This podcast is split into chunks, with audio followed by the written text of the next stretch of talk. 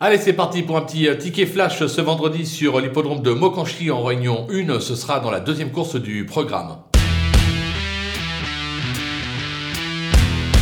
Dans cette épreuve, on va tenter un 2 sur 4 avec 3 euh, chevaux, 3 bases au papier. On commence par le numéro 9 qui se nomme Hercule Madric.